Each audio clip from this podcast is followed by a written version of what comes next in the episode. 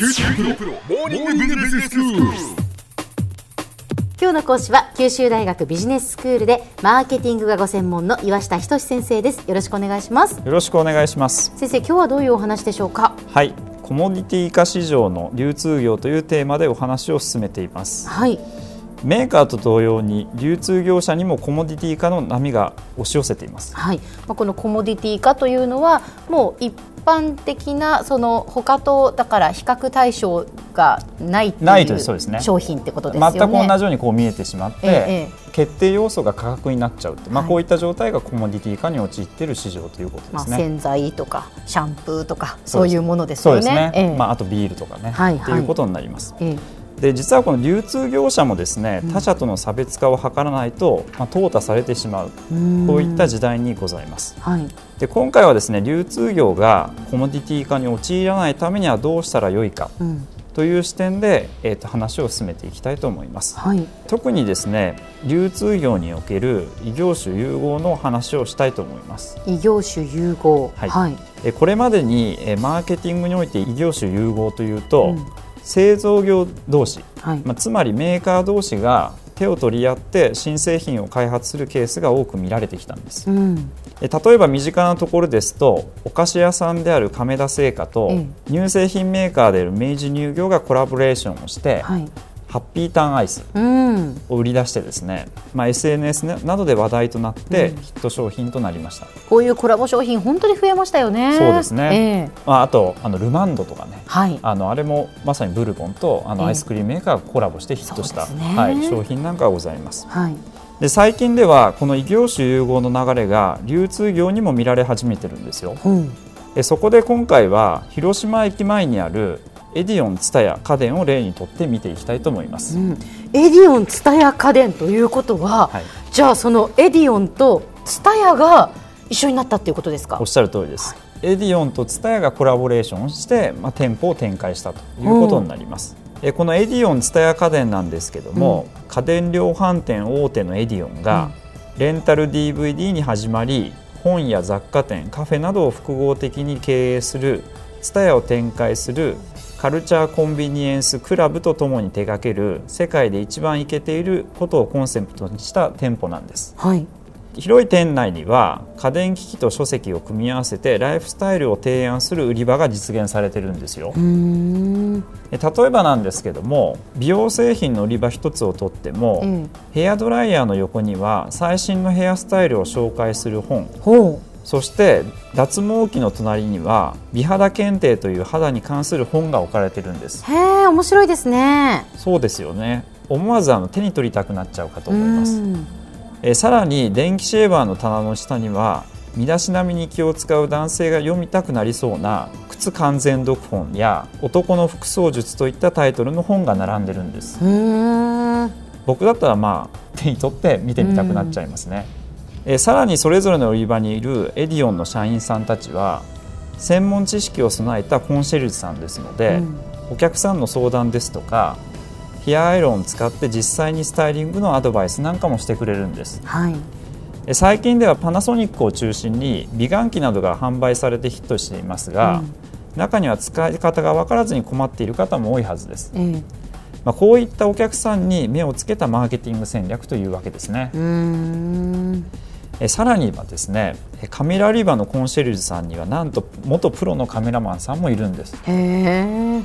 商品を説明するだけではなくて、うん。新商品が売り出された時にはそれをアピールするために写真撮影イベントでは自らで顧客の撮影に当たるそうです。ネット通販にはないこうした人の力もエディオン、ツタヤ家電のパワーの源泉になっていると言えると思います、うんえところで3階建ての建物に入るこのエディオン、ツタヤ家電の売り場面積は7600平方メートルなんです。ええ。これは他のツタヤさんとあまり変わりません。はい。そこに13万冊以上の書籍や雑貨に加え家電を取り扱うわけですので家電の取り扱い数はどうしても減少してしまいますよね。そうなりますよねえつまり品揃えもが少なくて、うん。売り場面積も狭く、ええ。でも価格設定がエディオンの他の店舗とほぼ同じなのですが、うんうんうん。まあなんとですね他の店舗と同程度の売り上げを稼ぐんです。へえそうですか、はい、でりこの理由がですね、うん。まあ、今回のテーマであった異業種の融合にあるんです。うん。家電だけなら1人当たりの来店回数は年間67回程度と言われています。はいところが書籍を適切に配置することで来店頻度が2倍程度にまで向上したんです。最新の情報を発信する書籍と家電を組み合わせた売り場は来店頻度を高めるとともに実際の家電購入にもつながっているわけなんですよ。流通業同士ではありませんが蔦屋さんの親会社であるカルチャーコンビニエンスクラブはこれまでもスターバックスとコラボレーションをして東京の代官山に店舗を出すことをはじめとして、うん。福岡でも六本松のお店なんかを出していますよね。そうですね。もうあそこに行くともうしばらくいた楽しめちゃいますよね。くはい。あの非常に雰囲気も良くて、あのええ居心地がいいと思います、はい、まあ、こういった大胆な戦略を打ち出しているわけですね、うん。えまた、えーまあ、ビッグカメラさんも、まあ、ユニクロとですねビックロというコラボの店舗を新宿に出店して話題を呼びました、うんエディオン蔦屋家電を見てみますと今後も異なる業種同士の異業種融合が新たな価値を生み出すと言えそうですね、では先生今日のまとめをお願いします。はい、え本日は流通業者のコモディティ化対応ということでこれまでにない異業種融合が有効であるとお話をしました。エディオンツタヤの例を見て分かる通り書籍や家電といったこれまでにない流通業者同士のコラボレーションが新たな価値を生み出す可能性があると思います今日の講師は九州大学ビジネススクールでマーケティングがご専門の岩下仁先生でした。どうもありがとうございました。ありがとうございました。さて QT プロモーニングビジネススクールはブログからポッドキャストでもお聞きいただけます。また毎回の内容をまとめたものも掲載していますのでぜひ読んでお楽しみください。過去に放送したものも遡って聞くことができます。QT プロモーニングビジネススクールで検索してください。QT プロモーニングビジネススクール。お相手は小浜もとこでした。